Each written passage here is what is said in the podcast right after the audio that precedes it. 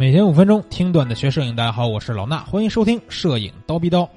今天这期节目呀，咱们就聊一张照片啊。这张照片呢，其实我是在之前我的构图课程里边也放出来给大家去呃解析过，但是这张照片背后的故事呢，其实还是挺有这个内容的。我就想在这个刀逼刀里边再给大家介绍一下，这是一张什么照片呢？是一个瑞典摄影师拍的啊。这个瑞典人的名字我是看不懂啊，真是看不懂。他是在这个塔桑尼亚拍到的一张照片儿啊，看似是一个随意的一张抓拍，但其实呢，它有深层次的意义。呃，如果说大家这个听这期节目的时候能看到这张照片呢，会更好的理解我今天说的内容。看照片呢，还是老方法，去蜂鸟微课堂的微信号回复三个字儿这不是瑞典摄影师拍的吗？咱们就回复瑞典人啊，瑞典人。这个就可以了，知道吧？虽然跟这照片没什么太大关系啊，但人家是一瑞典人拍的嘛，所以咱就回复瑞典人就能看到这张照片了。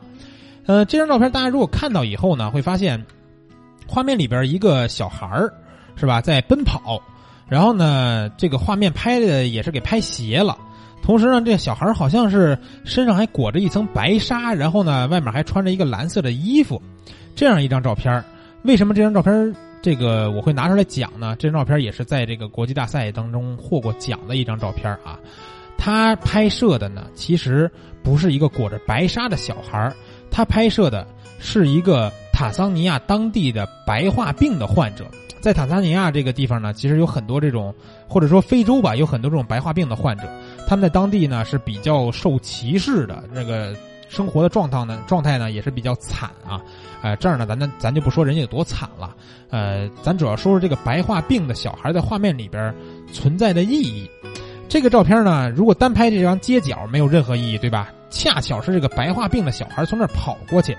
如果大家了解白化病的话，就会知道，这种病呢，其实不能太多的接触阳光，因为什么呀？因为白化病患者接触阳光呢，就特别容易得皮肤癌。皮肤癌之后呢，可能这个生命呢也就非常短暂就结束了。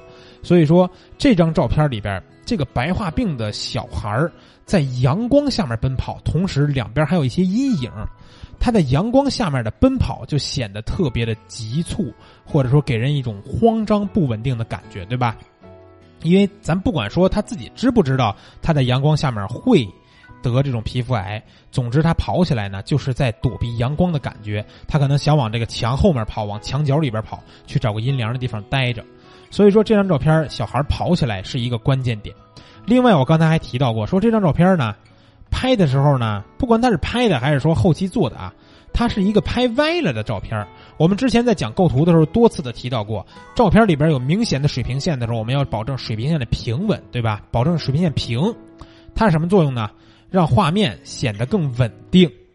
那相反，如果我们去想一下，如果画面里边的水平线不平，就是这张照片拍歪了，而且还有明显的水平线的话，它是不是就带来的是不稳定感，对吧？我们拍风光的时候，如果这种不稳定感是非常不好的，但是恰巧这张人文的纪实的拍摄照片啊，拍摄作品呢，它这个水平线不平带来的不稳定感，更好的帮作者传达了这个小孩奔跑的这种慌张。和这种不稳定的情绪，所以说这张照片，如果说我们拍完了，想在 Photoshop 或者 Lightroom 里边想把它做成水平的，很简单，对吧？不管我们通过自己去旋转图像，还是用一个拉直工具，可能只需要几秒钟，这张照片就平了。恰巧这个作者，不管是拍完了没有做，还是故意把它弄斜的，都是为了传达出这样一种不稳定的慌张感。所以说，这才是这张照片呢，真正它。能够被大家看到，能够获奖的原因，啊，这个故事其实也是因为它有背后的故事嘛，不然的话，我不讲这些，你可能也不知道他是一个白化病的小孩，对吧？他在阳光下是多么危险，他奔跑是什么样的状态。所以说，就像上次我在刀逼刀里边跟大家说的是，有些影展的照片吧，我们看起来照照照片可能说，哎呦。就那么回事儿，是吧？比如你看到这张照片，你说：“哎呦，拍歪了。”我可能去拍，还能拍的水平竖直一点。但是呢，如果我们了解一下这张照片拍摄背后的故事，或者说能看一看摄影师拍摄的组图，去了解一下这张这套照片的意义，你就会发现这些照片著名的地方，或者说它出名的地方能获奖的原因是什么了啊？这个每张照片都有自己的背后的故事嘛。我相信有时候大家发在这个点评页里边的一些照片，我可能有时候点评的时候也会说说啊，大家拍这个内容不怎么吸引人。但是呢，可能是由于大家不管是文字描述，或者是说没有组图的呈现，没让我感觉到你想拍这张照片的意图，或者说这张照片背后的故事。